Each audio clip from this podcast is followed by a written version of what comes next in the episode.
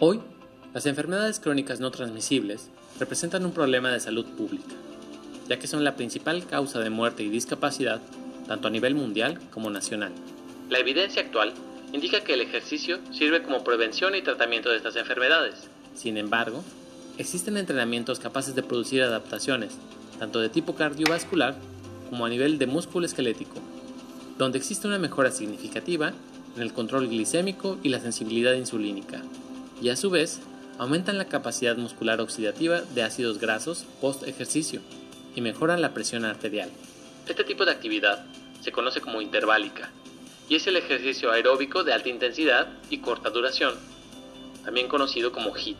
El entrenamiento interválico de alta intensidad o HIIT se lleva aplicando en numerosos deportes durante décadas, y son numerosos los estudios que revelan multitud de efectos beneficiosos en distintos tipos de poblaciones.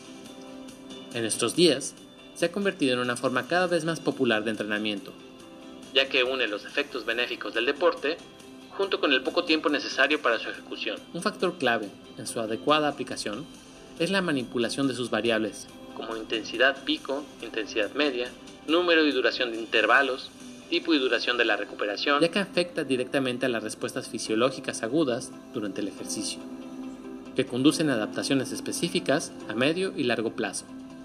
En estudios recientes sobre HIT, existe evidencia de que el bajo volumen aumenta la percepción de calidad de vida relacionada con la salud, la motivación para la realización de la actividad física y la capacidad aeróbica en adultos mayores. De igual manera, los cambios en la síntesis de proteínas musculares en respuesta a ciertos ejercicios son duraderos, logrando que el HIT aumente significativamente la tasa sintética fraccional miofibrilar y sarcoplasmática. Por otro lado, el HIT aplicado con bajos volúmenes se emplea cada vez más para mantener o desarrollar adaptaciones previamente alcanzadas con las tareas de resistencia tradicionales.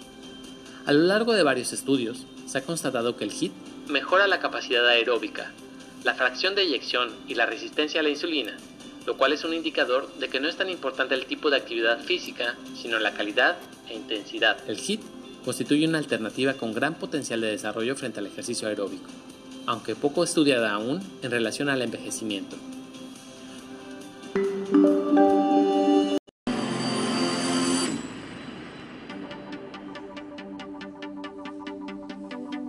El estado nutricio es un fenotipo resultado de la interacción entre la información genética de cada persona, su medio físico, biológico, emocional y social. Los factores ambientales involucrados en la homeostasis de los organismos son varios, entre los que destaca la dieta, que influye en la incidencia de enfermedades crónicas comunes. Los alimentos ingeridos tienen miles de sustancias biológicamente activas, muchas de las cuales pueden tener un potencial benéfico para la salud, y en algunos casos especiales incluso pueden ser deletéreos. De esta manera, la salud o la enfermedad dependen de la interacción entre la genética y el medio, lo que da lugar al fenotipo. Es por todo lo anterior importante recalcar y dejar muy en claro en este tema que la nutrición no es un proceso generalizado o semejante para toda la población, a pesar de tener las mismas características fisiológicas unos y otros. La salud de una persona depende de factores ambientales y genéticos muy particulares, y por lo tanto, podemos suponer que es erróneo pensar que una dieta estándar sea adecuada para todos los individuos de una población, porque no consideraría los factores genéticos individuales. De la misma manera, no podemos predecir el estado de salud de una persona basándonos únicamente en su perfil genético, sin tener en cuenta el medio ambiente, la dieta, estilos de vida y su historial clínico. Definitivamente, una recomendación nutricional personalizada, basada en la información del genoma y el metaboloma individual, permitirá tener un estado de salud más óptimo y por más tiempo.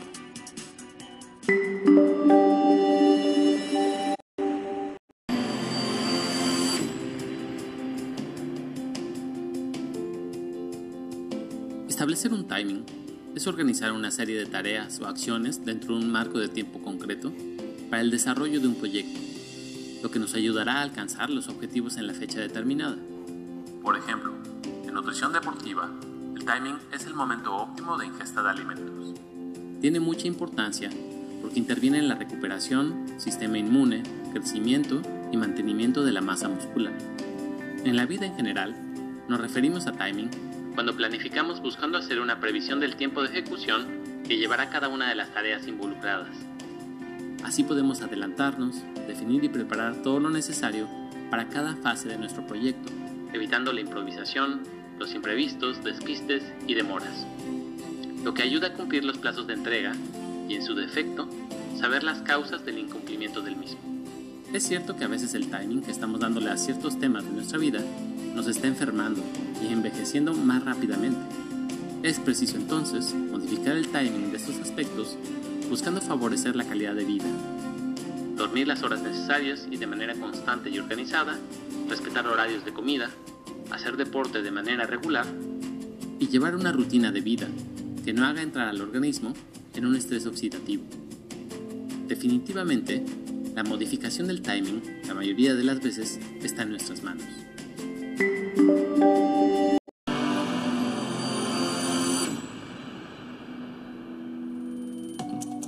Los minerales y las vitaminas juegan un importante papel sobre el organismo humano. Como micronutrientes son esenciales para la vida. La presencia de micronutrientes en el organismo humano garantiza una alimentación sana en las distintas etapas de la vida, una adecuada nutrición, buena salud y bienestar. Solo a partir de la segunda mitad del siglo XX, a los minerales y vitaminas se les ha reconocido su aporte real a la ciencia de los alimentos y su papel clave en el anti-aging. Los minerales y vitaminas juegan un papel fundamental en el organismo humano, pues realizan funciones biológicas de vital importancia para mantener una buena salud y mejorar la calidad de vida de los seres humanos en las distintas etapas de su existencia. Desde el punto de vista nutricional, a los minerales se les ha dividido en función de sus requerimientos diarios, en dos grandes subgrupos, macrominerales y microminerales. Los microminerales se han dividido en dos subgrupos, oligoelementos y elementos trazas. Las vitaminas, por su parte, se dividen en hidrosolubles, es decir, que se transportan en agua, y las liposolubles, que se transportan a través de las grasas. Existe una relación muy estrecha entre los minerales y las vitaminas, ya que ambos micronutrientes son esenciales para el organismo humano. Y ambos se complementan sinérgicamente para enfrentar con mayor efectividad el rol benefactor que tienen las vitaminas en la alimentación, nutrición, salud y bienestar del ser humano. La proporción, la cantidad y la combinación de estos es determinante para su biodisponibilidad.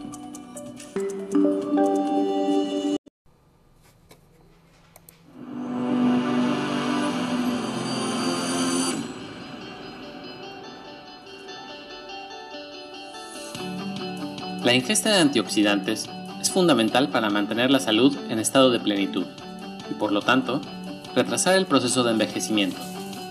Su función más importante está en reducir el estrés oxidativo, un problema que se agrava con la edad.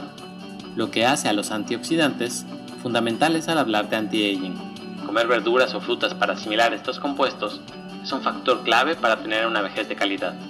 Todo el mundo habla de los antioxidantes y de sus efectos saludables, pero son pocos los que conocen su estructura química, su procedencia y sobre todo lo que deberíamos hacer para incorporar a nuestro organismo estos agentes naturales tan protectores de nuestras células y tejidos. Básicamente, los antioxidantes son compuestos sintetizados por las plantas en sus diferentes partes, frutos, hojas, ramas, raíces, caracterizados por poseer grupos hidroxilos unidos entre sí por anillos bencénicos. Su presencia en los alimentos es fundamental, no solo porque activan las propiedades organolépticas naturales, preservándolos, sino porque al ser ingeridos protegen de manera amplia y eficaz la salud del consumidor, previniendo el desarrollo de enfermedades tan graves como el cáncer, el infarto de miocardio, el ictus, los procesos neurodegenerativos y el sistema inmunológico, entre otros.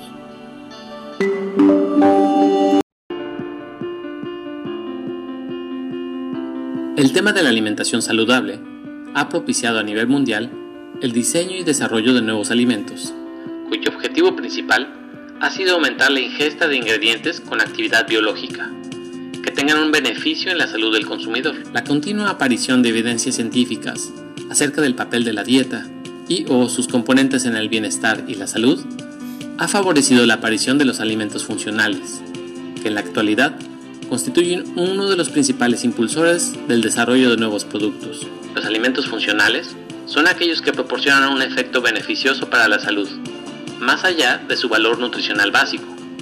no constituyen un grupo de alimentos como tal, sino que resultan de la adición, sustitución o eliminación de ciertos componentes a los alimentos habituales.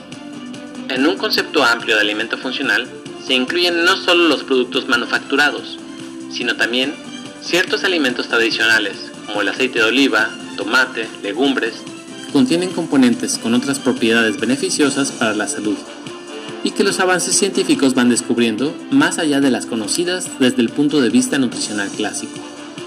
Hoy en día, se sabe que los beneficios de una dieta prudente no se limitan a su contenido de nutrientes. Tiene también que aportar otros factores de protección frente al estrés oxidativo y la carcinogénesis, contenidos especialmente en los alimentos de origen vegetal, los denominados componentes bioactivos como componentes de los alimentos que influyen en la actividad celular y en los mecanismos fisiológicos y con efectos beneficiosos para la salud. Los alimentos están constituidos por sustancias nutritivas que ejercen un efecto beneficioso para la salud, fundamentalmente favorecen el desarrollo, el crecimiento y el mantenimiento del organismo. Sin embargo, hay otra serie de sustancias que consideramos eh, pues realmente no nutrientes, ¿vale? que ejercen un efecto también beneficioso para la salud y que están presentes en los alimentos de forma natural o de forma añadida. Ese tipo de alimentos son los que denominamos alimentos funcionales. ¿De acuerdo? ¿Qué sustancias son aquellas a las que podemos añadir? Bueno, pues en principio podemos hablar de sustancias que, eh, bueno, pues que pueden tener un efecto como eh, las vitaminas o los minerales, también el enriquecimiento de alimentos eh, con fibras, por ejemplo.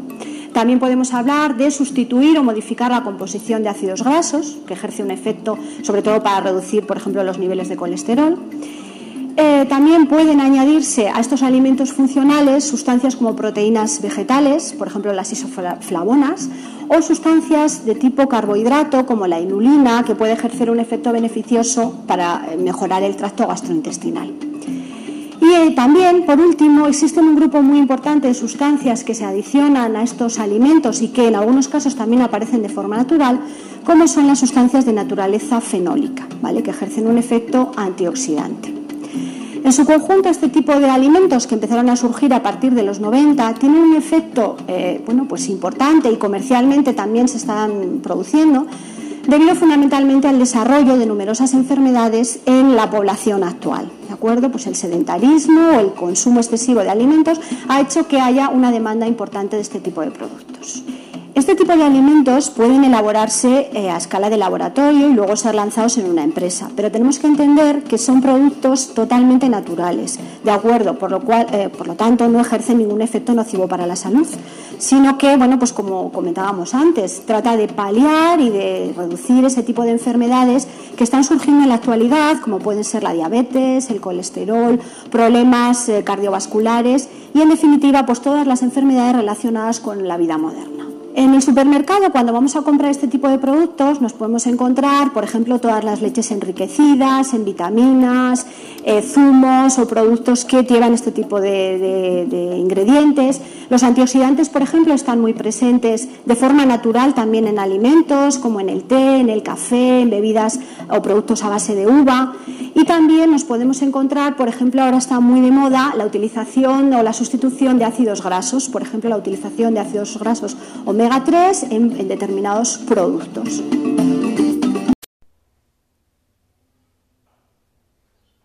Menú de ejercicios para el calentamiento. La fase de calentamiento consiste en realizar una serie de movimientos que preparan el cuerpo para que desarrolle actividades. Los movimientos corporales que se efectúan durante esta fase son estiramientos y se realizan en todo el cuerpo. Entre los ejercicios que puedes prescribir para el calentamiento se encuentran Jalón de brazos hacia el frente. Estando de pie, estira un brazo hacia el frente. Toma tu codo con la otra mano y jálalo hacia el otro lado. Realiza lo mismo con el otro brazo. Estiramiento de brazos hacia el frente. Estando de pie, entrecruza tus dedos de las manos, voltea las palmas hacia el frente y estira los brazos. Estiramiento de brazos hacia arriba. Estando de pie, entrecruza tus dedos de las manos, voltea las palmas hacia arriba y estira los brazos por encima de tu cabeza. Estiramiento de brazos hacia los lados. Estando de pie, estira los brazos por encima de tu cabeza. Toma los codos con ambas manos y realiza movimientos hacia los lados. Empujón de cintura hacia el frente. Estando de pie, coloca tus manos en la parte posterior de tu cintura y empújala hacia el frente mientras echas tu espalda hacia atrás. Flexión del tronco hacia el frente. Modalidad de pie. Estando de pie, flexiona el tronco hacia el frente y sin doblar tus rodillas, toca la punta de tus pies con las manos. Flexión del tronco hacia el frente, modalidad sentado. Estando sentado, sin doblar tus rodillas, toca tus tobillos con las manos. Jalón de piernas, modalidad de pie. Estando de pie, toma un tobillo y jálalo hacia tu espalda. Realiza lo mismo con el otro tobillo. Jalón de piernas, modalidad acostado. Estando acostado boca arriba, toma una rodilla y aproxímala hacia tu pecho. Realiza lo mismo con la otra rodilla. Estiramiento de piernas, modalidad de pie. Estando de pie, sube una pierna a una superficie sólida y sin doblar la rodilla, toca la punta de tus pies con las manos. Realiza lo mismo con la otra pierna. Estiramiento de piernas, modalidad hincado.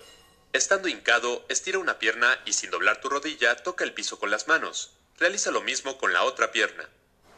Flexiones del tronco alternadas. Estando de pie, flexiona el tronco hacia adelante y toca la punta de un pie con la mano del otro lado. Realiza lo mismo con el otro pie y la otra mano. Cuando prescribas ejercicios para el calentamiento, incluye todas las áreas del cuerpo. De lo contrario, incrementarás el riesgo de que ocurra una lesión.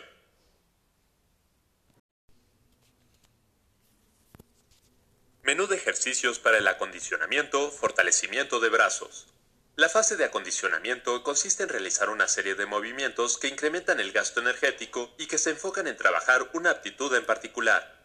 Los movimientos corporales que se efectúan durante esta fase son de fortalecimiento y resistencia.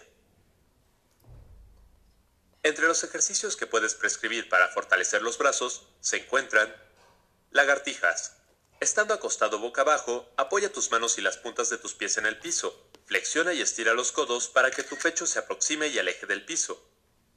Lagartijas con apoyo de rodillas. Estando acostado boca abajo, apoya tus manos y rodillas en el piso. Flexiona y estira los codos para que tu pecho se aproxime y aleje del piso. Lagartijas con una silla. Estando de pie, inclínate hacia una silla y coloca tus manos sobre el asiento. Flexiona y estira los codos para que tu pecho se aproxime y aleje del asiento. Planchas dinámicas. Estando acostado boca abajo, apoya tus manos, antebrazos, codos y puntas de los pies en el piso. Estira un brazo y levántalo hasta la altura de tus hombros.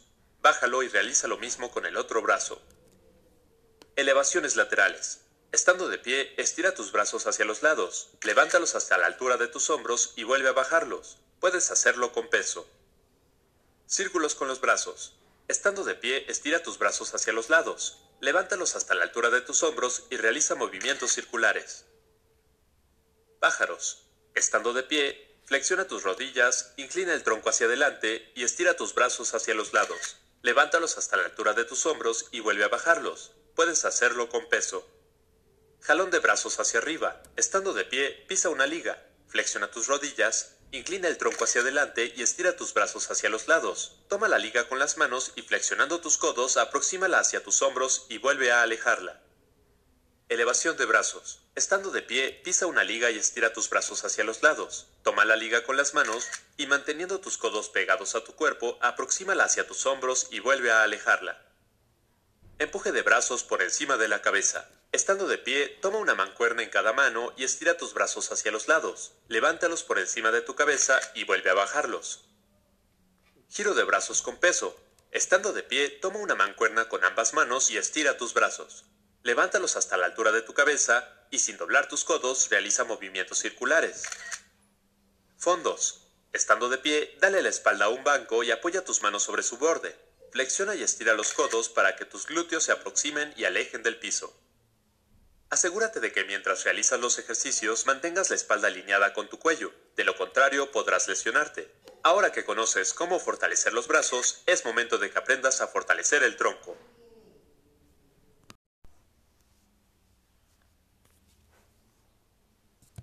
Menú de ejercicios para el acondicionamiento, fortalecimiento del tronco. El tronco es la región del cuerpo humano que abarca desde los hombros hasta la cintura e incluye los músculos del pecho, espalda y abdomen. Fortalecerlo te permitirá mejorar tu equilibrio y estabilidad. Entre los ejercicios que puedes prescribir para el fortalecimiento del tronco se encuentran flexiones hacia el frente. Estando de pie, coloca tus manos en la nuca y sin doblar tus rodillas, flexiona y estira el tronco para que tu pecho se aproxime y aleje del piso. Planchas.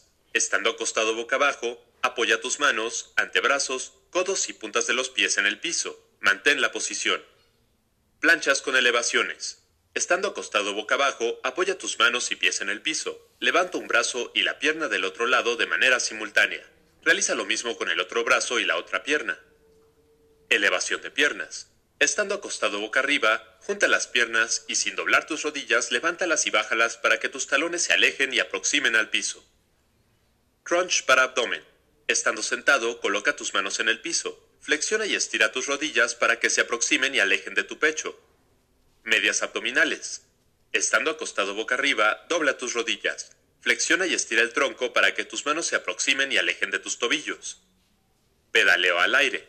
Estando acostado boca arriba, dobla tus rodillas y pedalea. Alterna los movimientos. Momias. Estando acostado boca arriba, levanta el tronco, dobla tus rodillas y levanta tus piernas. Mantén la posición. Péndulos. Estando acostado boca arriba, levanta el tronco y dobla tus rodillas. Toca un tobillo con la mano del mismo lado. Realiza lo mismo con el otro tobillo y la otra mano. Péndulos con piernas en escuadra. Estando acostado boca arriba, dobla tus rodillas y sin separarlas, muévelas hacia los lados para que se aproximen y alejen del piso. Giros de tronco. Estando sentado, dobla tus rodillas, carga un objeto con tus manos, estira tus brazos y muévelos hacia los lados. Lumbares. Estando acostado boca abajo, estira y levanta tus brazos y piernas. Mantén la posición.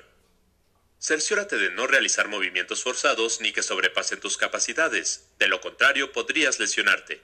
Ahora que conoces cómo fortalecer el tronco, es momento de que aprendas a fortalecer las piernas. Ejercicios para el acondicionamiento, fortalecimiento de piernas. Fortalecer las piernas te permitirá tonificar sus músculos y mejorar la circulación de la sangre y la linfa. Entre los ejercicios que puedes prescribir para el fortalecimiento de piernas se encuentran sentadilla. De pie, con las piernas abiertas a la distancia de los hombros, estira tus brazos al frente, flexiona y estira las rodillas.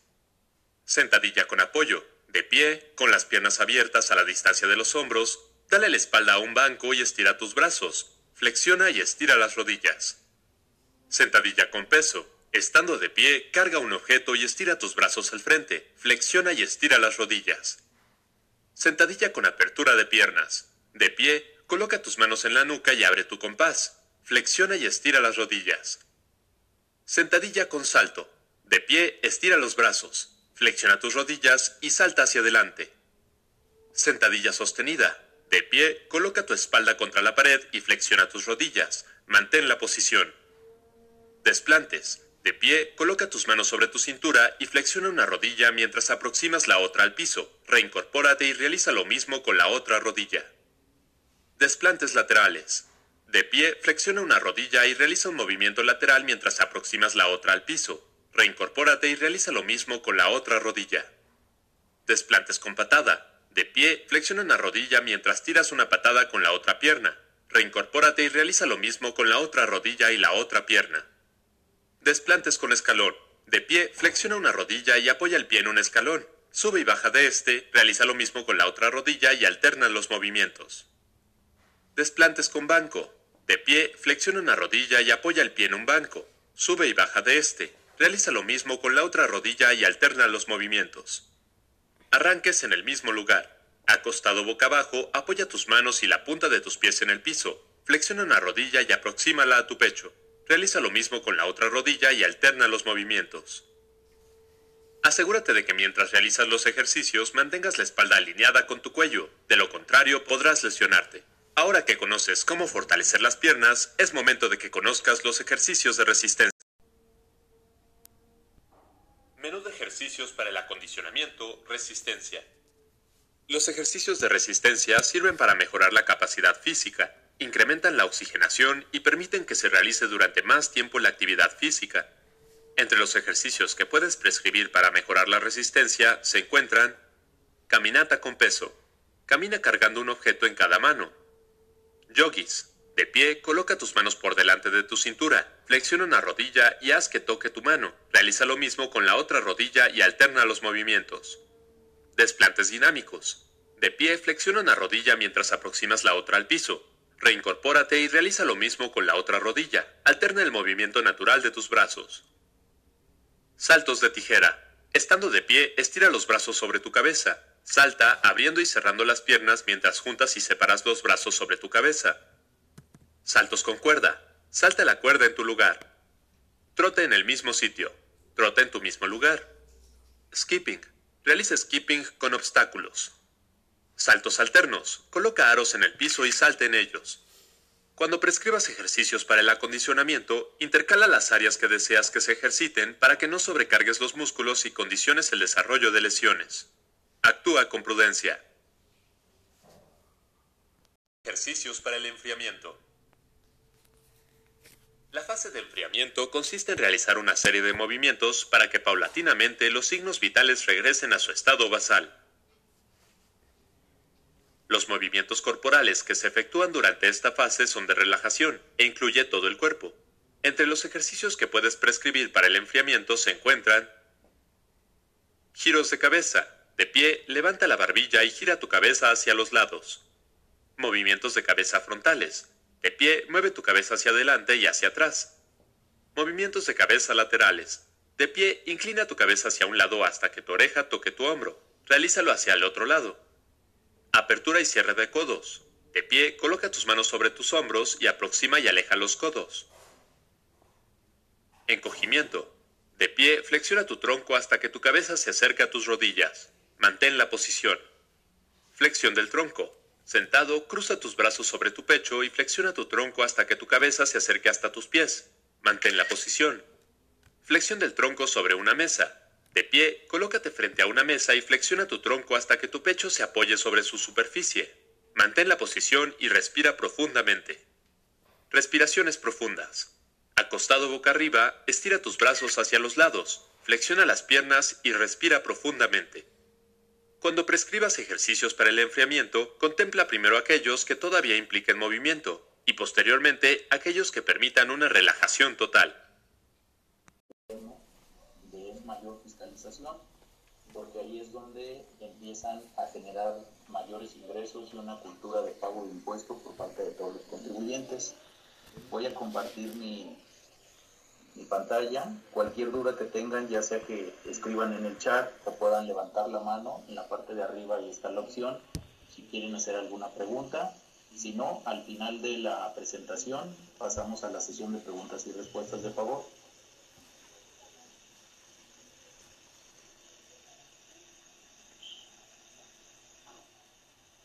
Bien.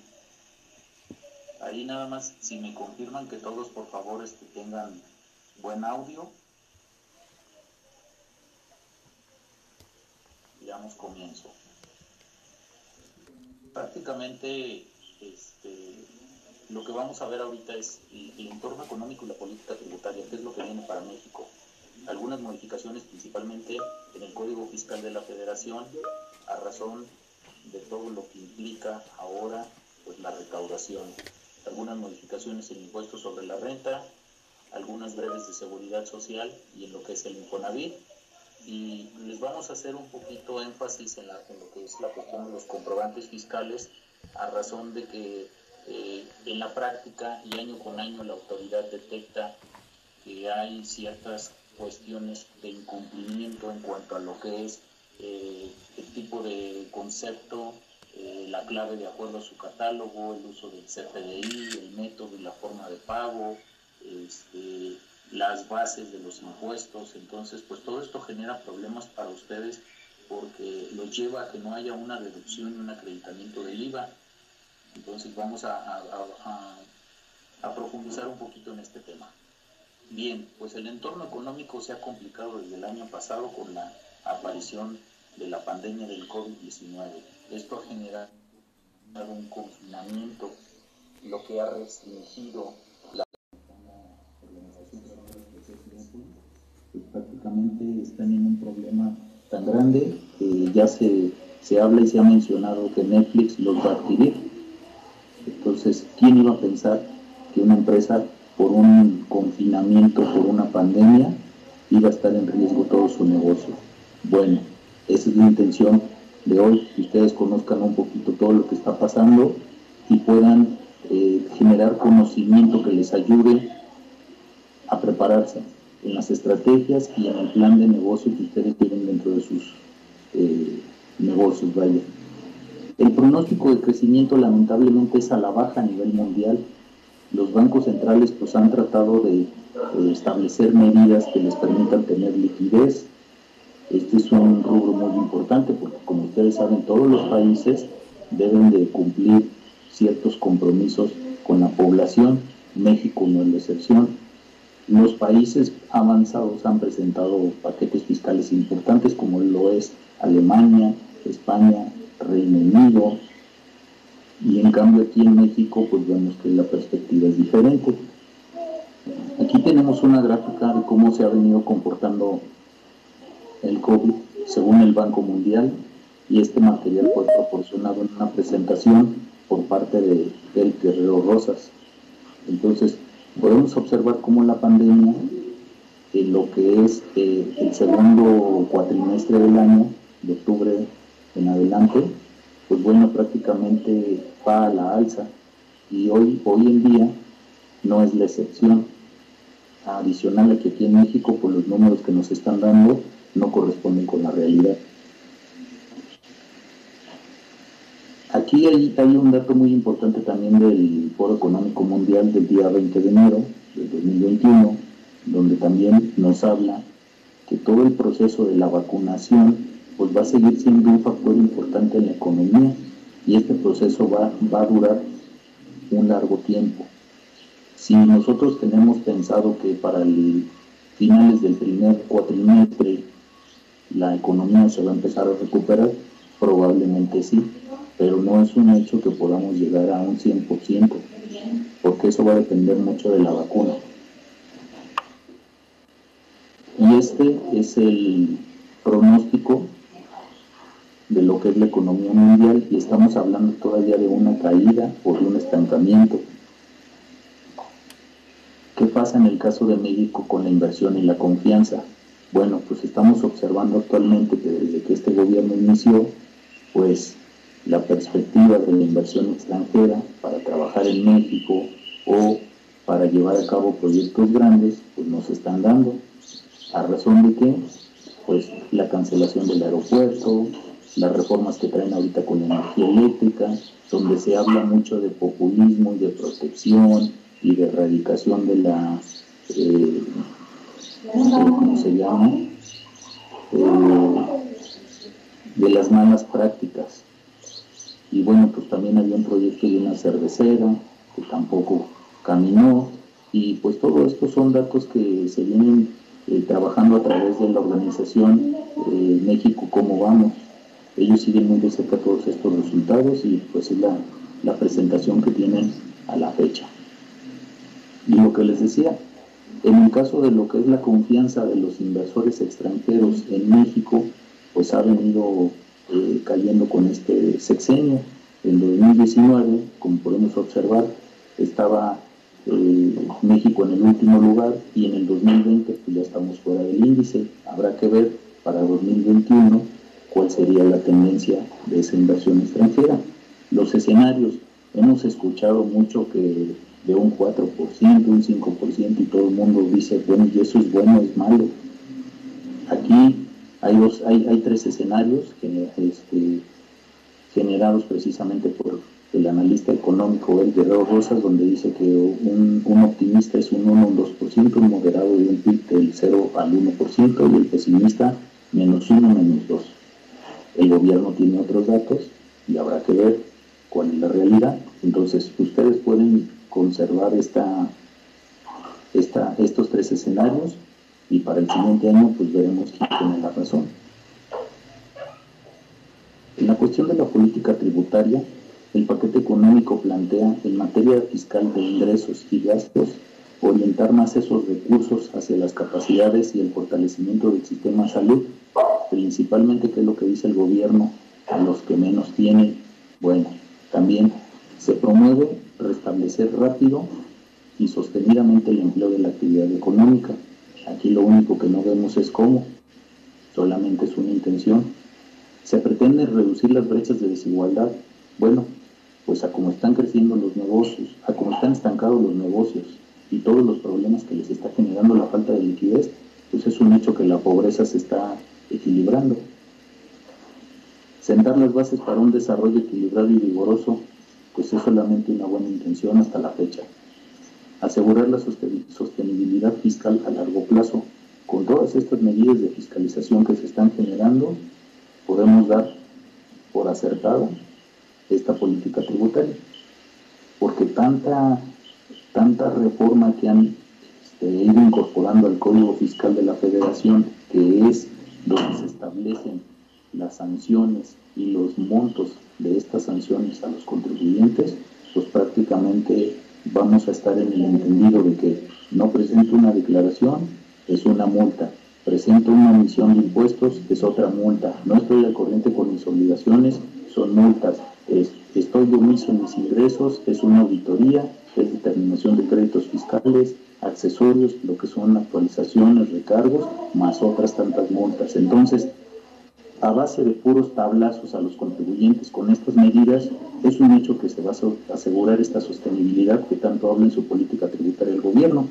Y bueno, para 2021 ellos mantienen el compromiso de fortalecer los ingresos del sector público. Ya en una declaración en prensa, el presidente fue muy claro y dijo que no le interesa la empresa privada, le interesa el sector público, porque dice que a eso ellos se dedican. También estamos hablando que están robusteciendo el marco normativo vigente. Claro que sí, están trabajando mucho en las reformas, tienen mayoría y lo están logrando.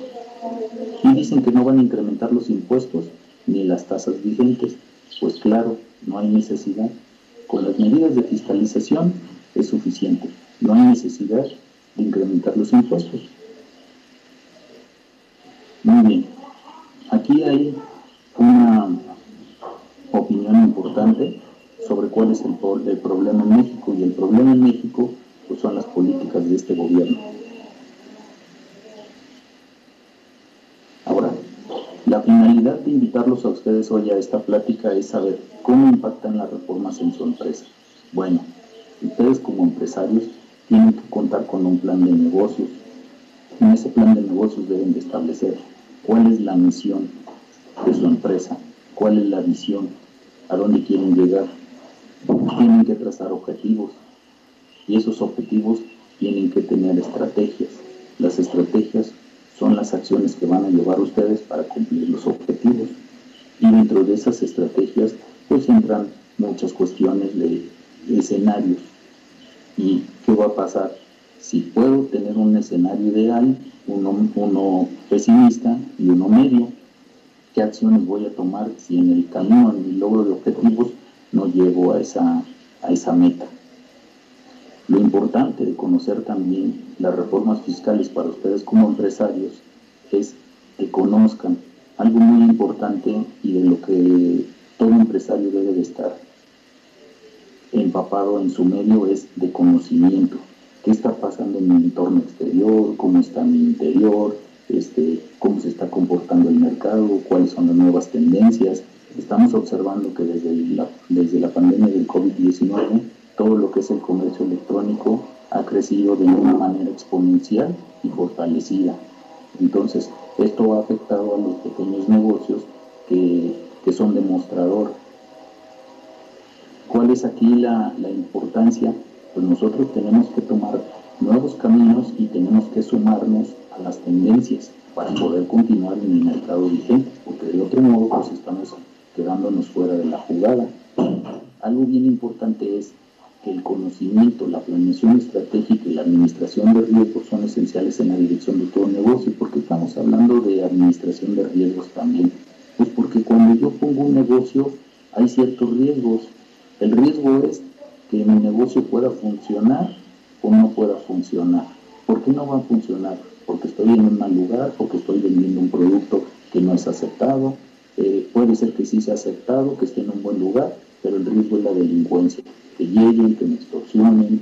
Otro riesgo es que desconozca todo lo que tiene que ver con las disposiciones fiscales y legales para emprender un negocio y entonces lleguen, me lo cierren y todos los compromisos que adquirí para invertir se ven abajo.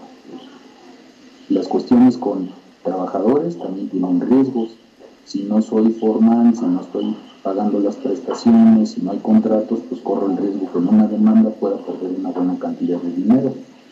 Mis mercancías, si mis mercancías las compro al extranjero, ¿qué riesgo hay a que me quede sin el abastecimiento? Y si estoy exportando y por cuestión de pandemia no puedo vender, ahí existe otro riesgo. Entonces, ¿qué voy a hacer?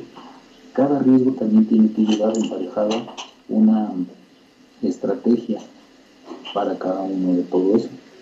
Y en las cuestiones de los impuestos es muy importante valorar.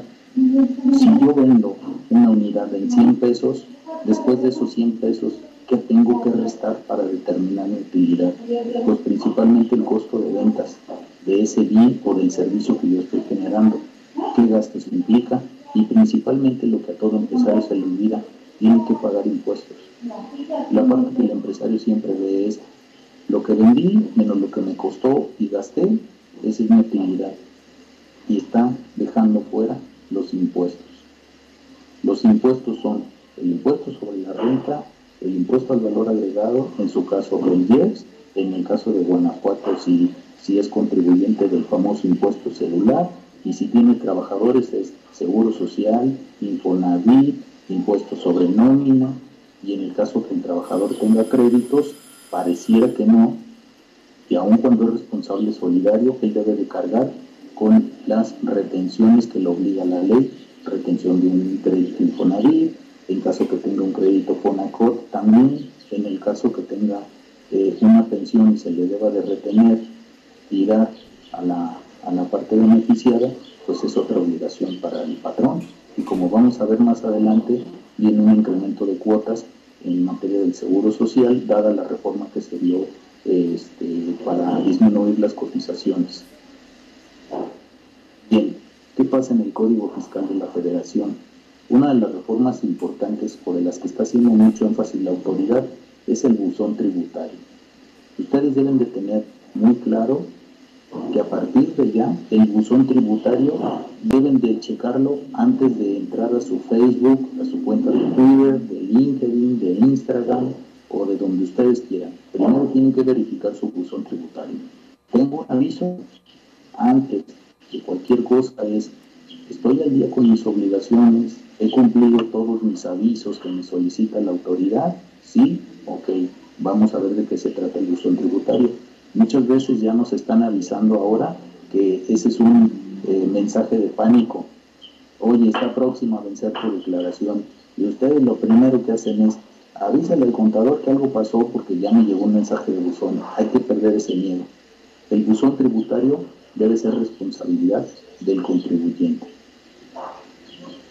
Entonces, aquí nos piden que tengamos los datos a la mano, correo electrónico y número de teléfono. En esos dos medios es donde nos van a llegar los mensajes de gestión tributaria.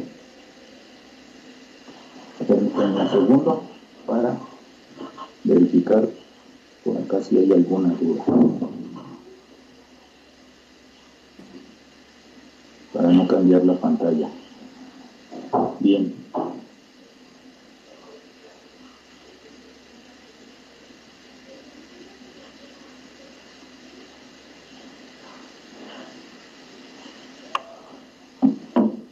punto importante es la cancelación de los certificados.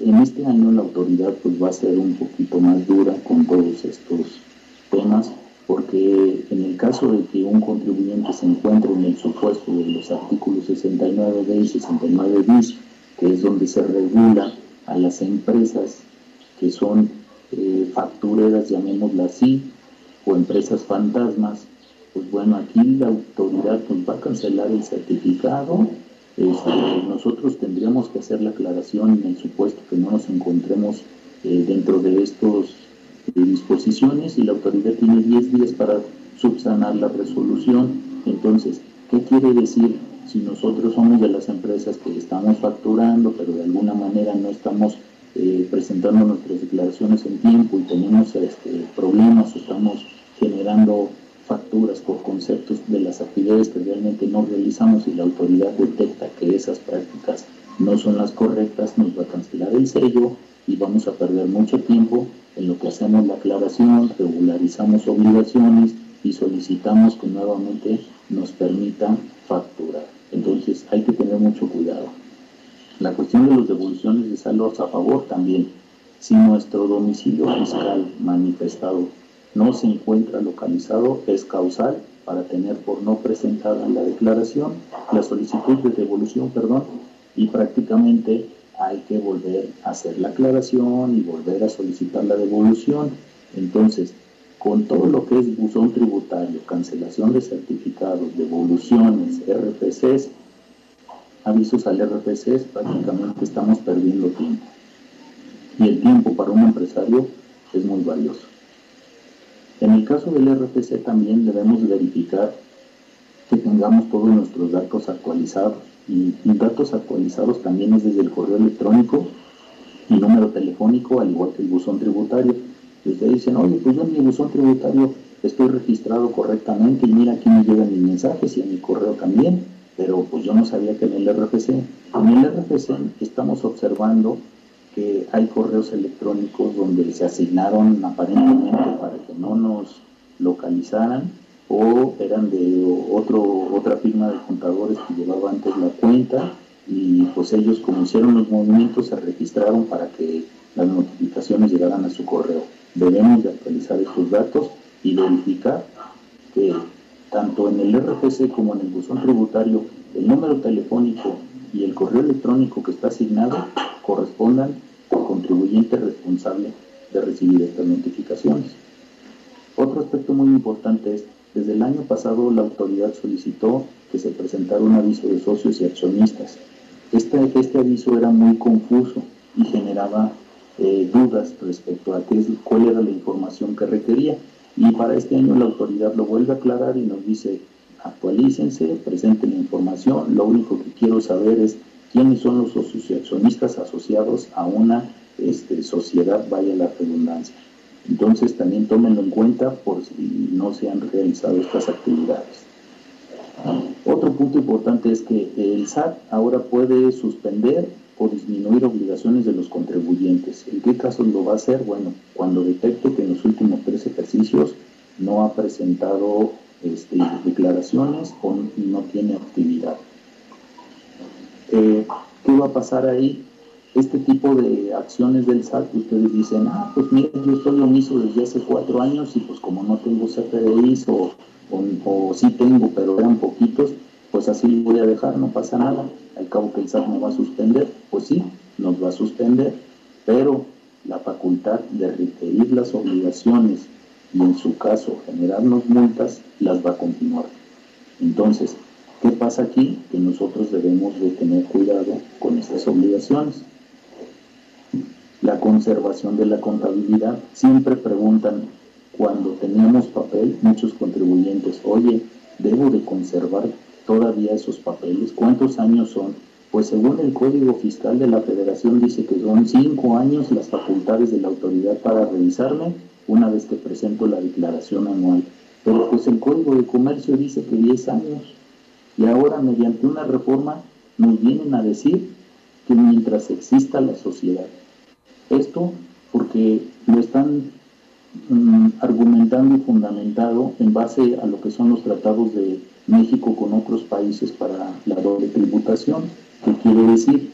Si yo aquí hace 15 años celebré una operación con la cual me beneficié con una parte en Estados Unidos, en Canadá o algún, otra, algún otro lugar, eh, pues puedo dar por muerto, ¿no? Porque presenté mi declaración anual y ese beneficio ya lo enterré. Ok, ahora ya no. ¿Qué quiere decir? Que le pueden dar efecto retroactivo a esa disposición, pues la autoridad lo va a considerar en base al perjuicio que haya a la fecha. Recordemos que ninguna ley se le puede dar efecto retroactivo en perjuicio de persona alguna. Entonces, aquí este tema es importante.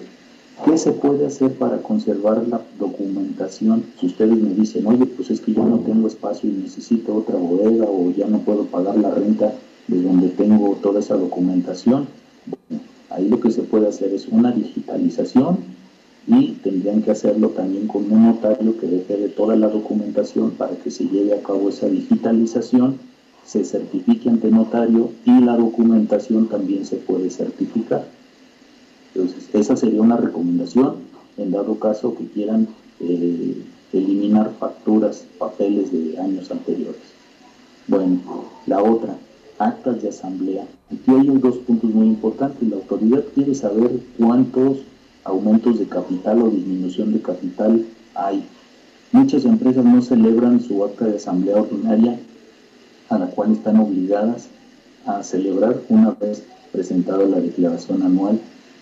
El papel que se llevan a cabo cada uno de los integrantes que forman parte de una sociedad como son el tesorero, eh, si hay un acta de, un consejo de administración, eh, el, socio, etcétera, pues no, no, no presentan esto, no, no realizan estas actas de asamblea y mucho menos las protocolizan ante notario público. Eh, y a veces hay aumentos de capital que los realizan y contablemente los registran o disminuyen a cuenta de dividendos o reembolso de capital, lo que ustedes, como ustedes le quieran llamar, y no hay ninguna documentación que lo ampare. Bueno, pues para este año también dice la autoridad, oye, pues mira, vas a tener que conservar esas actas. Estamos hablando de las actas de asamblea, no de las escrituras. Obvio, las escrituras existen y van a existir, pero aquí la autoridad me dice, quiero el acta de asamblea y adicional, si es un aumento de capital y lo pagaste en efectivo o los socios lo pagaron en efectivo, quiero el estado de cuenta donde se verifiquen estas aportaciones. Si hubo un avalúo por el cual sea el motivo de ese aumento de capital, pues también lo quiero. Y, sobre todo si son activos fijos, que muchas veces hay socios que aportan activos fijos.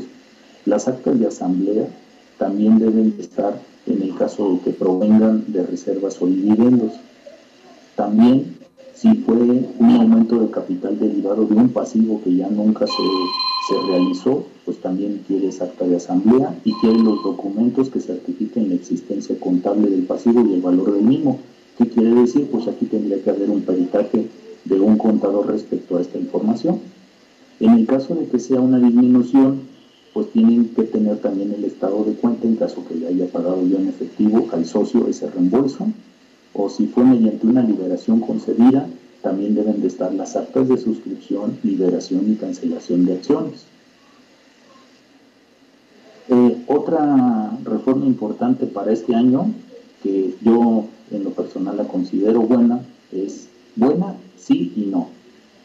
Buena porque va a orientar al contribuyente y mala porque pues, son los datos del SAT y los datos del SAT no es que sean malos, sino que los contribuyentes no siempre dicen la verdad y vamos a ver por qué. Dice que el SAT va a publicar periódicamente parámetros de referencia sobre la utilidad, deducciones o tasas efectivas de impuestos, incluyendo márgenes de utilidad, de acuerdo con determinados sectores económicos o industria, con la finalidad de promover el cumplimiento voluntario de las disposiciones fiscales. Y y esto nos va a ayudar para evaluar cuáles son los riesgos impositivos, que quiere decir pensar de acuerdo a cierto eh, régimen, vamos a, llamarlo una comercializadora, pues va a tener eh, lo que son las ventas del mes. Y todas las comercializadoras bajo esa misma actividad o esos mismos eh, giro y productos que venda, pues ya va a tener la base de cuánto están vendiendo y cuánto están gastando cuál es la utilidad y qué gastos tiene.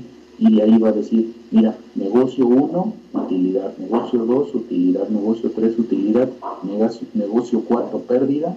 Y entonces estas publicaciones que va a hacer nos van a ayudar para ver cómo está el mercado. Ustedes me van a decir, oye, pues no es lo mismo vender en Celaya que en León o en Querétaro o en San Luis Potosí, en Puebla, etcétera. Pues estoy de acuerdo. Pero eso de alguna manera fomenta que las empresas empiecen a trabajar más la parte financiera. ¿Qué quiere decir? Oye, pues si yo estoy perdiendo, yo veo los parámetros de aquellas empresas, algo deben de estar haciendo mejor que yo, por la cual se están vendiendo o están generando mayor utilidad, o simplemente yo estoy jugando a que no gano para no pagar impuestos. Y entonces, si la autoridad con esta orientación está ubicando ese tipo de negocios, pues ya sabemos lo que va a venir va a venir un acto de fiscalización. Igual, las invitaciones fiscales que se están promoviendo por autocorrección o mediante el envío de comunicado por inconsistencias detectadas, este, son, son otra asistencia que el SAT nos va a estar determinando. ¿Qué quiere decir esto?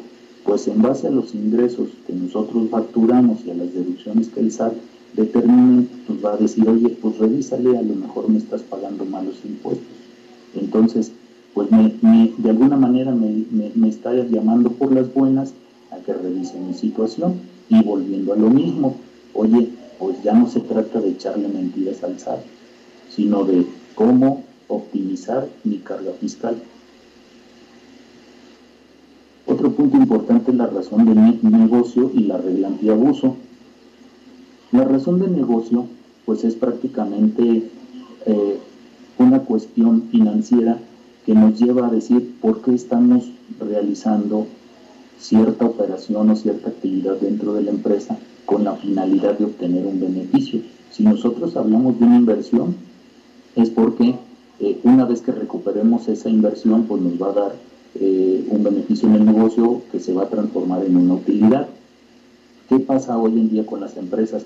Pues buscan muchos esquemas para no pagar o para minimizar la base del impuesto, lo que la autoridad le llama ilusión y evasión fiscal. Celebramos contratos con algunas eh, empresas que prestan servicios o brindan intangibles entonces, con eso nosotros de alguna manera le estamos retirando utilidad a la empresa y la llevamos de aquel lado. ¿Qué, pasa con esas empresas que ofrecen el servicio? Bueno, dicen, mira, no te preocupes, yo te voy a hacer una cotización y yo te voy a hacer un contrato y vamos a establecer una entrega de lo que estoy eh, prestando como servicio para que tú te puedas justificar en una revisión. Pues dice la autoridad, está bien, puede ser que eso exista o no exista, pero aquí yo lo que voy a evaluar es si el beneficio económico cuantificable hoy en un futuro es mayor al beneficio fiscal. Si el beneficio fiscal es mayor, entonces va a decir el SAT, ¿sabes qué? Esta práctica no procede. Por consiguiente, ¿qué tendríamos que, que hacer?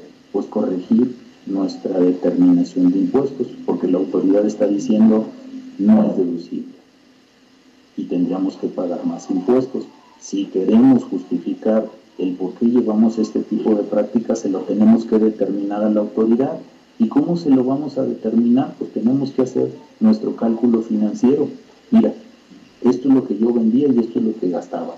Cuando yo incorporé esta razón de negocios, mis ventas subieron y por consiguiente pagué más impuestos sobre la renta y pagué más IVA. Pero se lo vamos a tener que demostrar a la autoridad. Entonces, si ustedes pueden apreciar hasta aquí, todas las, cuestiones que vienen ahora con la reforma fiscal 2021, pues la autoridad dice, de entrada, lo que sea conforme a la ley. Segundo, financieramente hay que demostrarlo. Y bueno, pues la autoridad está facultada sin problema para recaracterizar o considerar la inexistencia de estas prácticas y tiene su efecto fiscal. ¿Qué quiere decir? Que puede ser mediante una revisión o puede ser mediante una notificación de buzón tributario esas prácticas. ¿Por qué? Porque la autoridad al emitir el comprobante fiscal, ya sea que nosotros lo emitamos o, lo recibamos de un proveedor, ya está identificando la, el comprobante y de qué estamos hablando. Entonces, esta parte es muy importante. El impuesto sobre la renta, los cambios mm, más importantes son gastos por cuentas de terceros. Esta es una práctica muy común en todas las empresas. Entonces, aquí es muy sencillo, dice la autoridad, oye, hay dos formas de realizar los gastos por cuentas de terceros. Una, que tú le mandes dinero al tercero a una cuenta de ese tercero, desde el contribuyente al tercero. Te mando el dinero, tú realizas los gastos, me compruebas el dinero y si sobra dinero, me lo tienes que regresar por la misma vía. Es decir, si yo te hice una transferencia, pues tú me tienes que regresar con una transferencia. Si te hice un cheque, me tienes que regresar mediante un cheque. Si no me regresas ese dinero, pues lo vas a tener que acumular. La otra es, el tercero paga el gasto por cuenta del contribuyente y entonces yo le reembolso la cantidad completita, íntegra, ¿Qué quiere decir íntegra? Con impuestos incluidos. Y estamos a mano. ¿Sale? Ahora, ¿qué pasa en muchas empresas que durante el, eh, el año están realizando transferencias a este tercero que en realidad es el mismo contribuyente en el caso de las personas morales, es el mismo contribuyente o el representante legal, y durante el año recibió 100 mil pesos cada mes, pues trae un millón doscientos. Comprobó un millón. Los otros 200 los tiene que regresar antes del 31 de diciembre del año en que se está trabajando. Si no lo regresa y es el socio o el administrador único, pues se va a determinar como un este, dividendo ficto y tiene que pagar la tasa máxima de impuestos, que es para personas físicas, el 35%. Si regresa el dinero, no hay problema. Ahora, con los gastos de diciembre se tiene para regresarlos a más tardar el 31 de marzo. ¿Por qué el 31 de marzo? Porque es la fecha límite para la presentación de la declaración anual. Entonces, mucho cuidado con estos gastos por cuentas de terceros. La disposición fiscal señala que debe de ser una cuenta donde se especifiquen todo este tipo de movimientos. Y hemos observado que hay contribuyentes que tienen, eh, son representantes legal o son socios accionistas de una persona moral y aparte tienen actividades económicas y también por ahí traen salarios y todo el dinero está en una sola cuenta concentrada. La disposición fiscal dice que para gastos por cuenta de terceros debe ser una sola cuenta. ¿Cuál es el problema? Pues esta sola cuenta. Entonces, por ahí, pues la recomendación es, si pueden separarlo, que bien. Si no, pues habría que ser muy claros en esta información y proporcionarla y abrirla. Si ustedes mismos están tratando de ocultar que eso, ese dinero no se vea, pues créanme lo que no es tanto una cuestión del despacho o de la firma, sino de ustedes mismos. Entonces, aquí tenemos que ayudarnos un poquito más cuando estén realizando esta práctica. Otra opción es la, la tributación de las personas morales mediante el régimen opcional de flujo de efectivo. ¿Qué quiere decir? Que si yo no he rebasado más de 5 millones de ingresos en el año, puedo tributar en este esquema. ¿Cuál es la diferencia con el esquema actual? Bueno, una persona moral normalmente paga su impuesto sobre la renta con la estimación de una utilidad del año pasado. Ese coeficiente se aplica a los ingresos y me dice que yo tengo esa utilidad. Hasta aquí yo no he restado ninguna deducción, no he restado mi costo de ventas, gastos de operación, nada. Solamente con ese coeficiente yo le digo a la, a la autoridad, yo tengo aproximadamente esta utilidad y entonces ahora la autoridad dice, bueno, esa utilidad que estás determinando estimada, le aplicamos el 30% del impuesto y es el impuesto que me vas a pagar mes con mes. La opción del régimen de flujo de efectivo me ayuda a que yo, en base a mis ingresos, reste mis gastos, mis deducciones autorizadas y a la diferencia pague la tasa del impuesto. ¿Me ayuda un poquito? Sí, sí me ayuda porque de alguna manera mes con mes voy quitando mi compromiso del impuesto sobre la renta con la autoridad. Entonces, si hay contribuyentes en esta opción y quieren analizarlo de esa manera, pues tendrían que valorarlo contra el coeficiente de utilidad que traen actualmente. Aquí cualquier duda, pues con mucho gusto eh, en una cita previa lo podemos platicar. Declaraciones con campos prellenados. Para este año ¿qué creen? Viene una buena sorpresa. Pues ya la autoridad, en base a los FDIs que nosotros estemos emitiendo, él ya nos va a decir, aquí están tu declaración de impuestos sobre la renta ya lista. Hemos escuchado durante varios años que la autoridad pretende eliminar a los contribuyentes en la cuestión de todo lo que son las obligaciones fiscales. Todavía no, no sucede, pero el camino va hacia allá.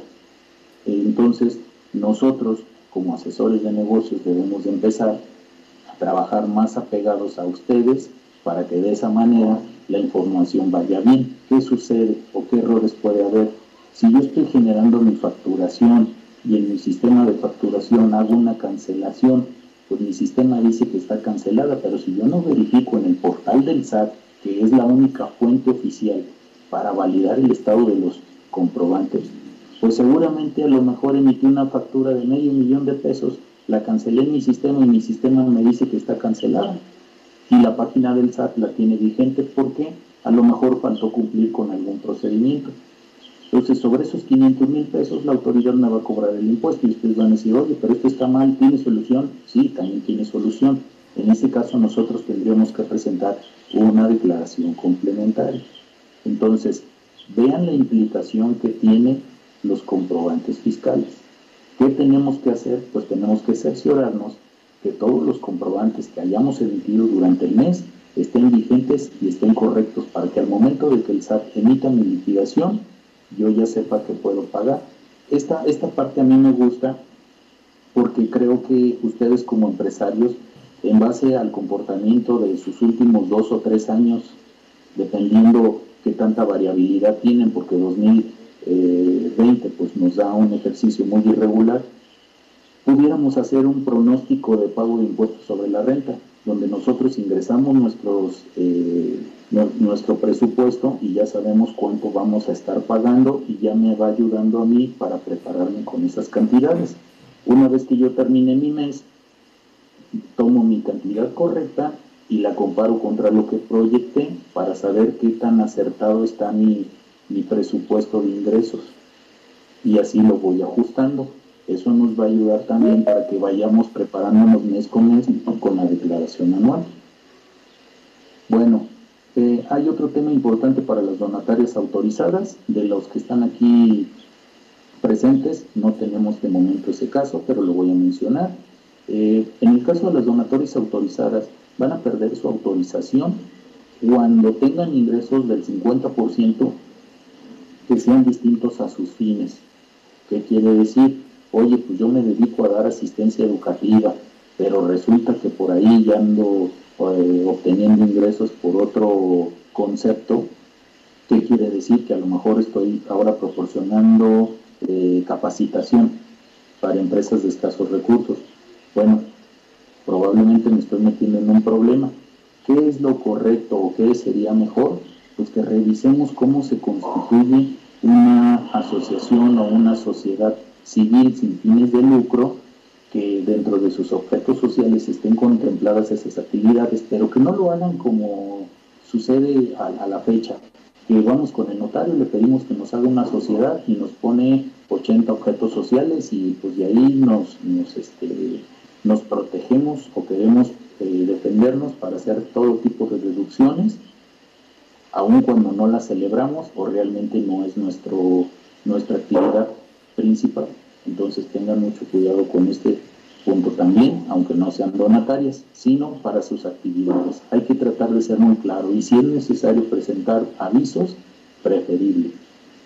Bueno, en el tema de ley del Seguro Social, aquí las modificaciones pues, van más encaminadas a los trabajadores, pero para el patrón viene una mala noticia. Bueno, ¿qué pasa? Va a haber una disminución en las semanas cotizadas para efectos de las pensiones por cesantía en edad avanzada o vejez. Disminuye de 1.250 a 1.000 semanas. Esto equivale a que yo actualmente tenía que cotizar 24 años para poder eh, acceder a este tipo de pensión, pues ahora se va a reducir a 19. Pero bueno, esto va a iniciar a partir de 2021 y me va a pedir que inicialmente yo tenga 750 semanas y después se va a ir incrementando hasta el año 2031 donde me va a decir tienes que tener 1000 la mala noticia para el patrón es que van a aumentar las cuotas a partir del año 2023. Entonces, si se fijan, señores empresarios, la carga tributaria y la importancia de conocer las reformas fiscales y que ustedes tengan conocimiento es que para el 2023 yo ya tengo una carga tributaria. Voy a esperar a que ese incremento afecte mi negocio o cómo lo voy a enfrentar. Para la cuestión del Infonavit viene otro tema importante.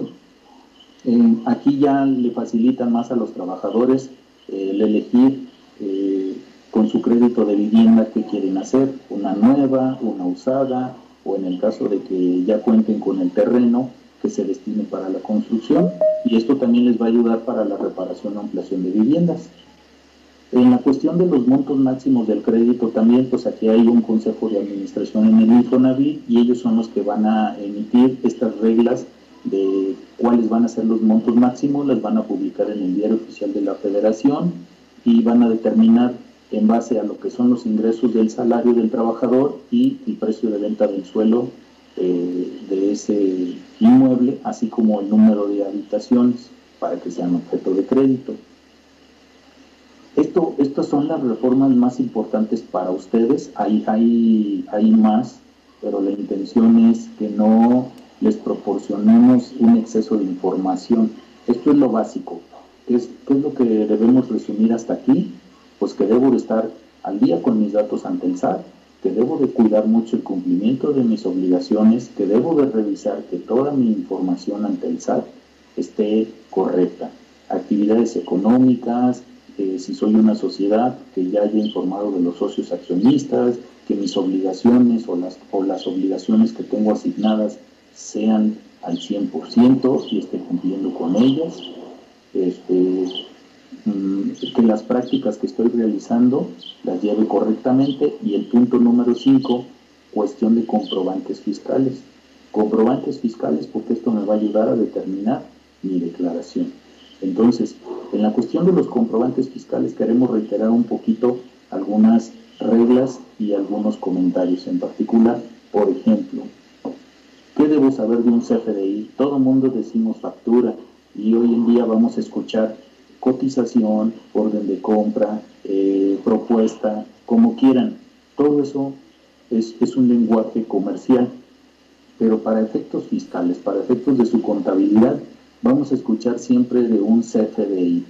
Y este CFDI no es otra cosa más que el comprobante fiscal digital por Internet. Han habido versiones de este comprobante.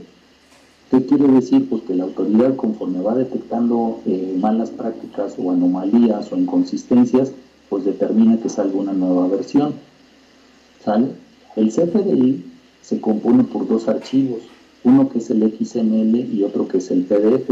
Bueno, pues el XML no es más que un archivo informático encriptado y se escribe mediante este formato.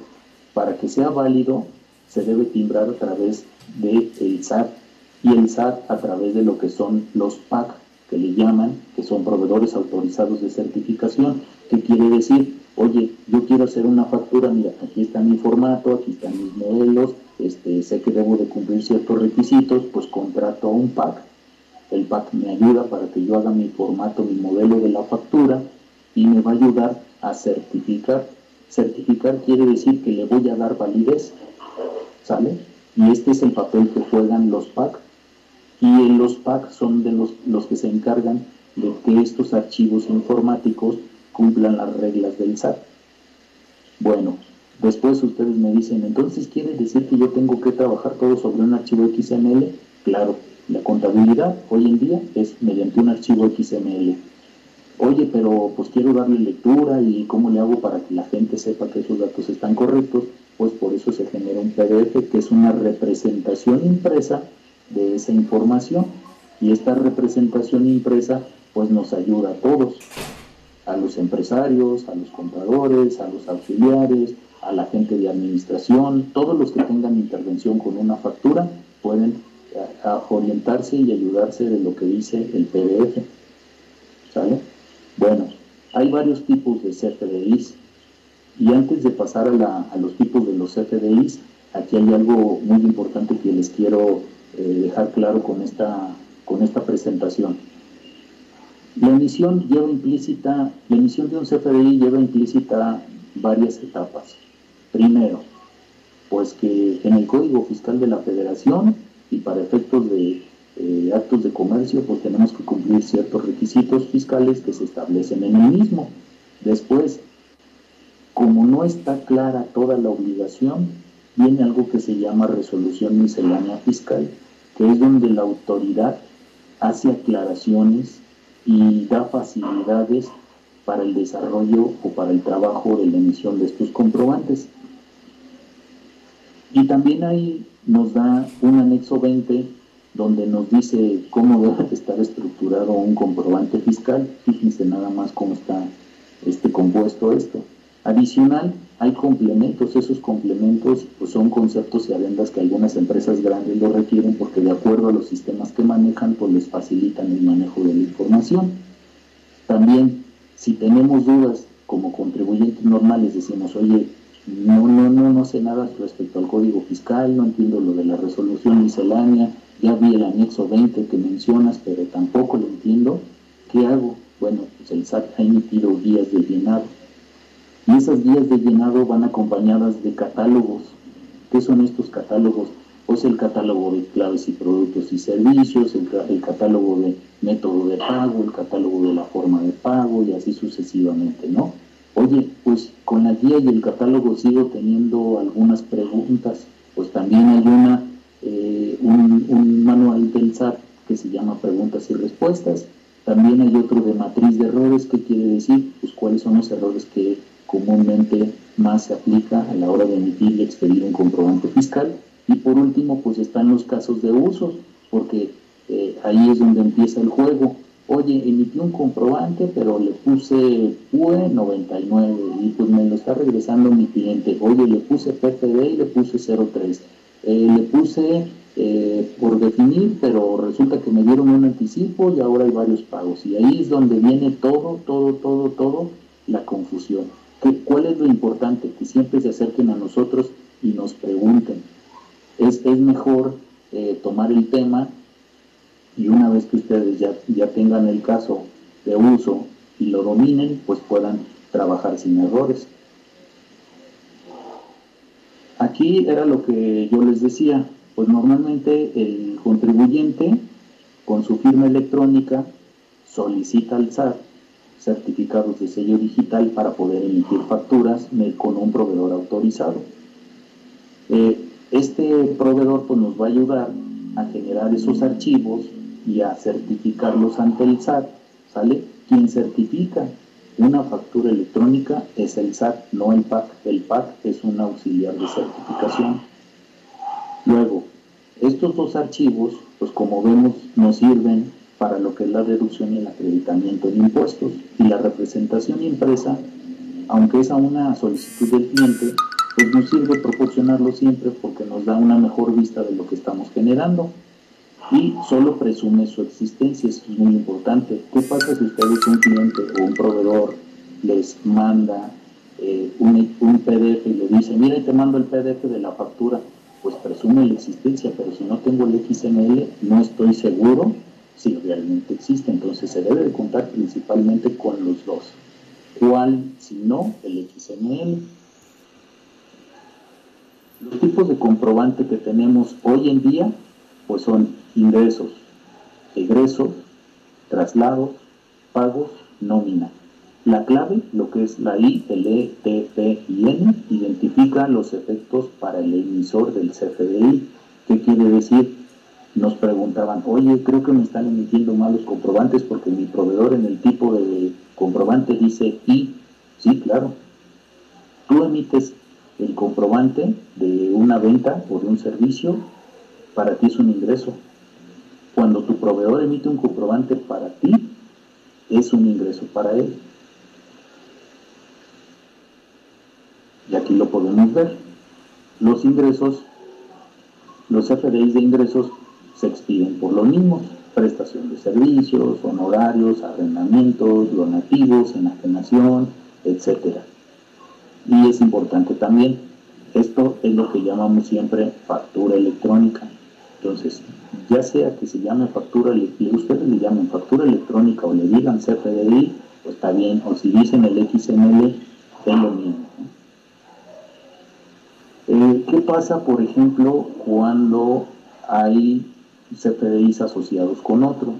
Pues por ejemplo, en el caso de cuando hay una cancelación, y sobre todo tómenlo en cuenta los que son personas morales, si nosotros no hacemos esta asociación del CFDI que originalmente emitimos, después lo cancelamos y hacemos la factura correctamente, tenemos que asociar para decirle al SAT, oye, no creas que son los mismos ingresos. ¿Sale? Este es en sustitución de este y este es el ingreso correcto. Entonces, muy importante también saber esas reglas Igual cuando hay un anticipo, hemos observado muchas veces que todos en sus cuentas bancarias, cuando realizan un traspaso a la cuenta de un cliente o de un tercero, le ponen anticipo. Tengan cuidado cuando utilizan este concepto, porque si ponen anticipo y la autoridad hace una revisión, les va a decir, oye, ¿y el CFDI? No, pues es que, ah, no, no, no sabía que lo tenía que emitir, pues es un anticipo. ¿Qué lleva emparejado esto? Una multa. Eh, aquí vemos eh, lo que se refiere a los conceptos o las claves, que era lo que les decía. Los CFDIs vienen con, con ciertos catálogos de claves y uno de ellos es este. El 04, sustitución de CFDIs. El 07, aplicación de anticipo. ¿Qué quiere decir? Si yo hoy emito un anticipo por algo que no sé cuánto va a costar o qué es lo que realmente voy a vender, hago el anticipo. Cuando haga la factura, pues tengo que relacionar esos dos comprobantes para poder decirle a la autoridad el por qué los estoy emitiendo y que no son doble ingreso. Por eso la importancia. Igual si paga una parcialidad o si genera pagos diferidos. En la cuestión de los egresos es lo que nosotros llamamos normalmente nota de crédito y aquí ya sea por devolución o ya sea por un descuento o una bonificación. ¿Cuándo se debe emitir un CPDI de egresos? Bueno, la razón es por descuentos en ventas, ¿sale? O devoluciones o bonificaciones. Muchos lo, utilizan para anular un CFDI de ingresos. ¿Esto es correcto? No, no es correcto. Por eso lo estamos marcando ahí en rojo y abajo estamos haciendo la aclaración que eso no debe de ser lo correcto. Ya les dijimos en esta lámina anterior que tiene que relacionar con la clave 04, sustitución de los CFDIs previos. Si ahorita a ustedes les genera mucha confusión, no se preocupen porque teníamos pensado hacer un taller exclusivamente de CFDIs donde lo trabajemos con casos prácticos, así como los estamos poniendo en la imagen de su izquierda, que solamente es ejemplificativo. Y así es como están las reglas y así es como está el catálogo este, del SAT referente a los CFDIs. ¿sale? Entonces, este es solo un ejemplo. Eh, los datos de interés es precisamente un CFDI de egresos no sirve para cancelar, siempre debe de ir relacionado con un CFDI de ingresos. Esto es importante que la autoridad también lo sepa. Bueno, para poder realizar un CFDI de egresos debe existir inicialmente uno de ingresos y las opciones, volvemos a lo mismo, parte de las claves de los catálogos de estos egresos es nota de crédito con los documentos relacionados, si es que se otorga un descuento de venta, si es devolución, si es este, generada por los traslados o si es por la aplicación de un anticipo, también se tiene que emitir un CFDI de ingresos. Los traslados pues son los que están en moda hoy en día porque son los que van a amparar este, la posición de la mercancía. Vean la importancia que viene a tomar ahora el CFDI. Este CFDI de traslado lo va a emitir el propietario de la mercancía cuando contrate servicios de transportación perdón, para su traslado por la vía terrestre en territorio nacional y extranjera. Va a acreditar la propiedad de las mercancías durante su traslado, era lo que antes se llamaba carta aporte. Y bueno, estos documentos son utilizados, este, pero en cambio se han venido utilizando de manera simultánea con lo que son los ingresos, porque una cosa es que yo le haya vendido al cliente y otra que yo le mande la mercancía. Entonces, ¿tengo que emitir un CFDI de traslado? Sí, sí tengo que emitir ese CFDI de traslado, por lo que comentamos aquí. Su función es garantizar la propiedad de una mercancía, ¿sale? Esto también para efectos de si nosotros tenemos contratados seguros por cuestión de proteger en caso de que en algún accidente la aseguradora nos pague ese daño, pues si no tenemos el CFDI de traslado, seguramente la aseguradora nos va a decir que no hay recuperación. ¿Sale? Igual también esto puede garantizar que sea un contrato de transporte. Si yo un contrato un, un tercero y no emito el CFDI por traslado y el tercero se deslinda de la responsabilidad de la pérdida de la mercancía o si se lo robaron a la persona que lo trasladaba, pues malas noticias. ¿En qué casos se debe de expedir? Volvemos a lo mismo, en el traslado, ¿vale? Eh, si se realizan operaciones con personas con autorización, ¿qué quiere decir esto? Si hay quien, si contrata, si esta mercancía eh, se la vamos a enviar a un tercero para que la almacene o algún servicio de transporte. Esos serían los casos. Los requisitos que debe de cumplir, bueno, pues debe de ser tipo CFDI y tipo carta. Datos de quién los va a transportar, quién es el remitente, la orden, la descripción de la mercancía y la descripción detallada de los gastos de la transformación y tipo de descripción del transporte, del transporte terrestre. Este, es muy importante, si ustedes se fijan, pues que sus sistemas de facturación ya cuenten con todos esos datos. Se les facilita a ustedes el llenado y entiendan cuáles son los requisitos y las reglas del llenado para que no tengan problemas.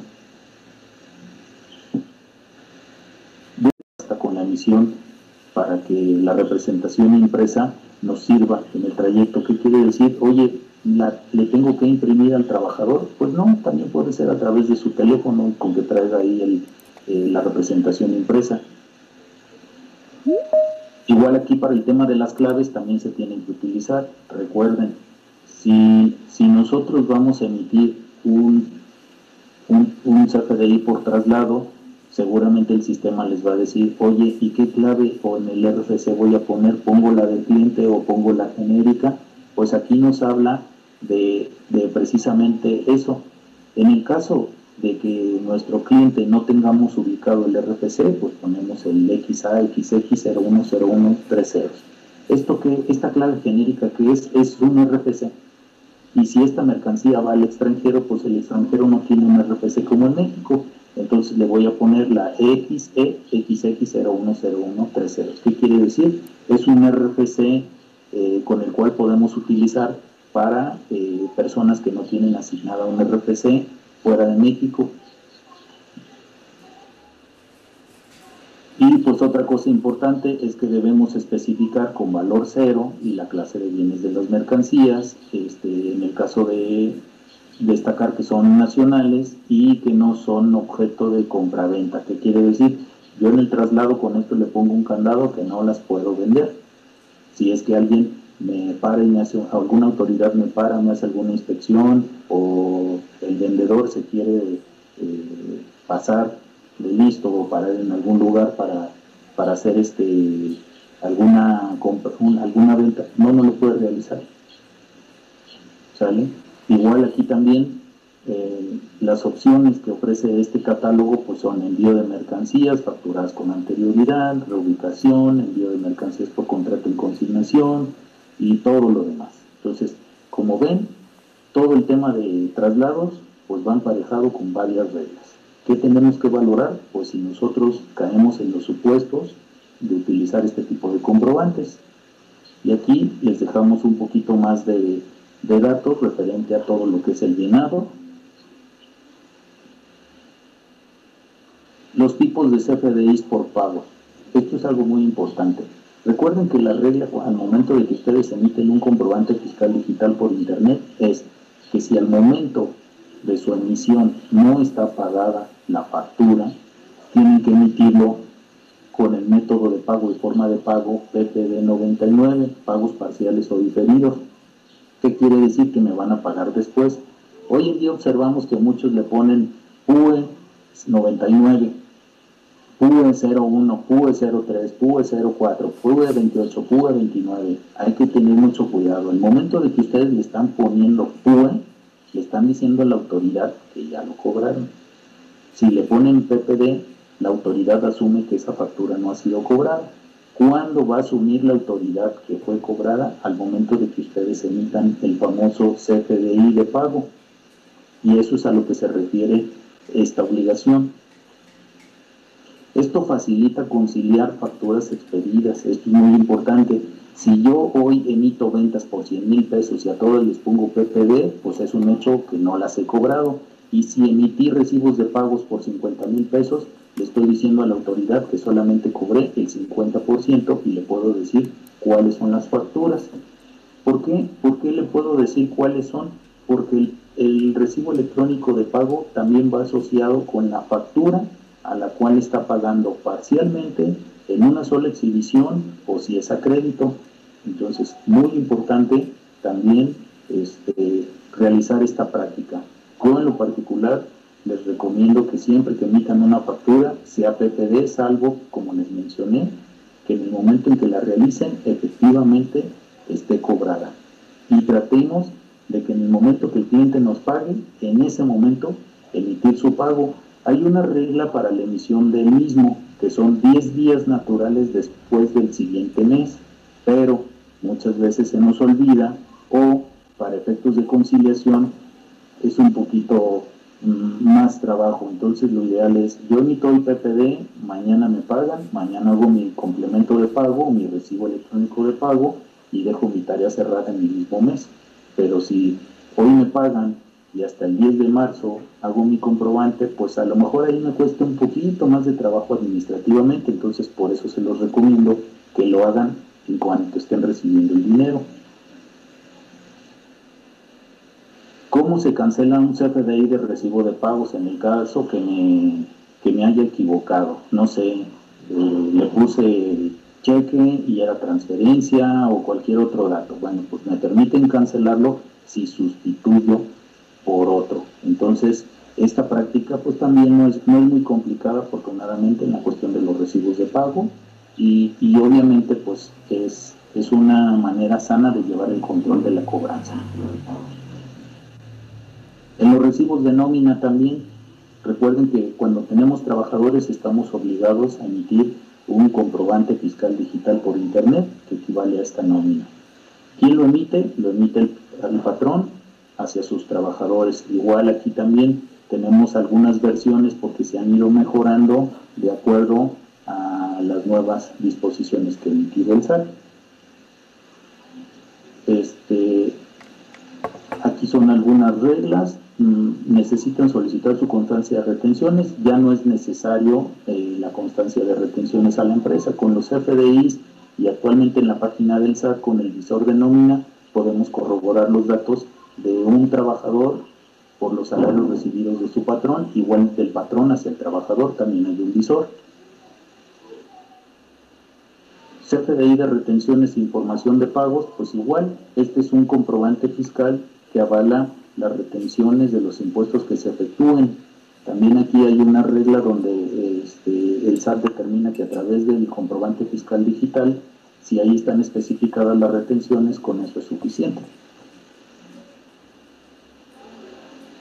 Igual, este tipo de retenciones e informaciones de pagos también aplican en el caso que hagamos eh, pagos al extranjero, que paguemos dividendos o utilidades a los socios, ese es muy importante igual si fue por pago de viáticos también, o si hay arrendamientos sin fedicomisos, premios, enajenaciones de bienes, impuestos al valor agregado y en el caso del mismo IEPS. Y aquí están algunos ejemplos. ¿Quiénes los deben de realizar? Pues quien realice este tipo de operaciones, ¿no? Enajenar acciones, dividendos utilidades distribuidas, distribuidas, perdón, si hay regalías por derechos de autor, que en algunos casos también aplican, eh, o en el caso que yo le pague a un extranjero, yo le pago a un extranjero, estoy obligado a retenerle impuesto y ese impuesto él lo puede acreditar en su país de origen. Yo le emito el CFDI, el CFDI tiene eh, valor probatorio en su país, sí, aun cuando allá no apliquen un CFDI como en México, pero sí, sí, le, sirve. ¿Qué, ¿Qué, es lo que más utilizaría él? Pues la representación impresa. Bueno, aquí les dejo una reflexión muy importante que se refiere al valor de nuestras expectativas, es hacer un balance entre lo mejor que podemos esperar y lo peor que podemos tener. Y pues sería todo de mi parte. Entonces ahora, si les parece bien, si alguien tiene alguna duda puede escribir este en el chat o puede abrir su micrófono como gusten.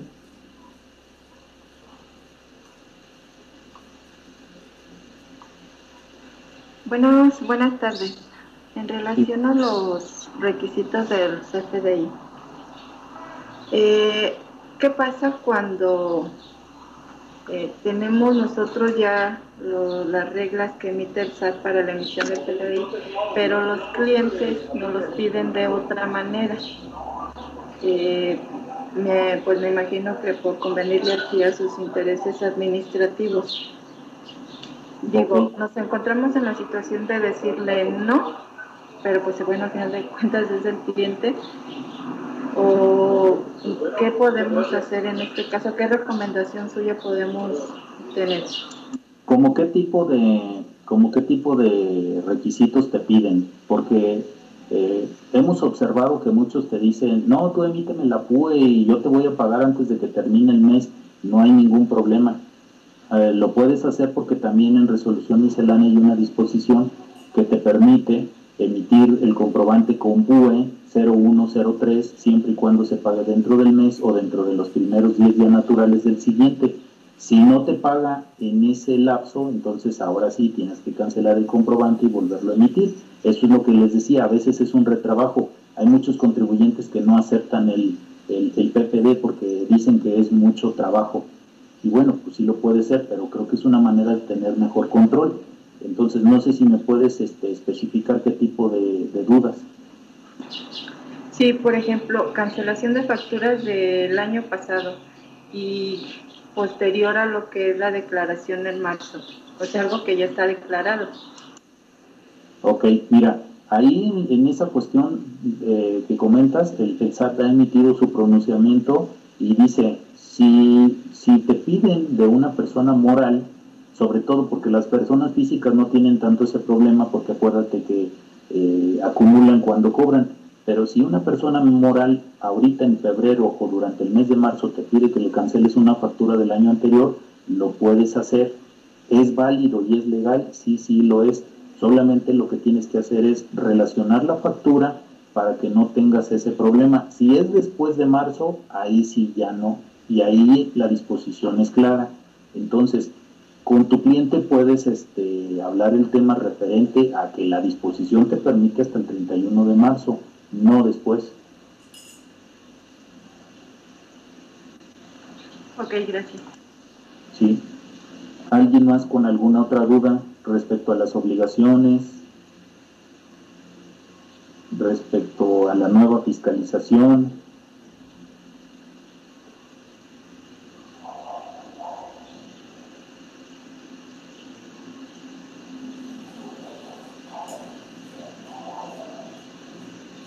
Bueno, pues si no hay dudas, este, les agradezco mucho su, asistencia y esperamos verlos pronto en algún otro tema. Eh, vamos a estar eh, coordinando algunos otros temas de interés para ustedes con la finalidad de proporcionarles más conocimiento y envolverlos un poquito más en esto, en esto que es el tema fiscal para que se puedan auxiliar ustedes y, su, y, las personas que, estén dentro de su empresa para tener mejores prácticas. Es muy importante esto que les acabo de mencionar, eh, lo que es todo lo referente a la contabilidad, al CFDI, a las actualizaciones de obligaciones, verificar que estemos cumplidos en tiempo, porque pues este, esa, esa va a ser la razón por la cual este año vamos a, a tener muchos dolores de cabeza. Entonces, tenemos que ayudarnos mutuamente. Muy buenas tardes. Adelante, Maggie. Muchas gracias. Pues agradecerles de verdad su atención y su asistencia a este evento. Nosotros estamos muy complacidos de que ustedes estén aquí. Queremos que este año podamos tener un acercamiento más eh, frecuente con ustedes por la situación que comentaba el contador. Está la autoridad fiscal em, muy pendiente de los tiempos por toda la situación que implica el uso de tecnología. Entonces, con los FDIs ya es muy sencillo realizar la actividad eh, de fiscalización y sobre todo muy barato. Entonces, eh, sí les quiero pedir todo el apoyo para los ejecutivos de cuenta que nos están solicitando su información para no tener ninguna discrepancia o evitarlo en lo más posible. Entonces, eh, agradecer que puedan estar unidos y, y poder apoyarnos para, para no tener ningún problema o evitarlos lo más posible. ¿Por qué? Porque la firma de contadores es una parte de su negocio y todos los riesgos que ustedes tomen, nosotros también los asumimos.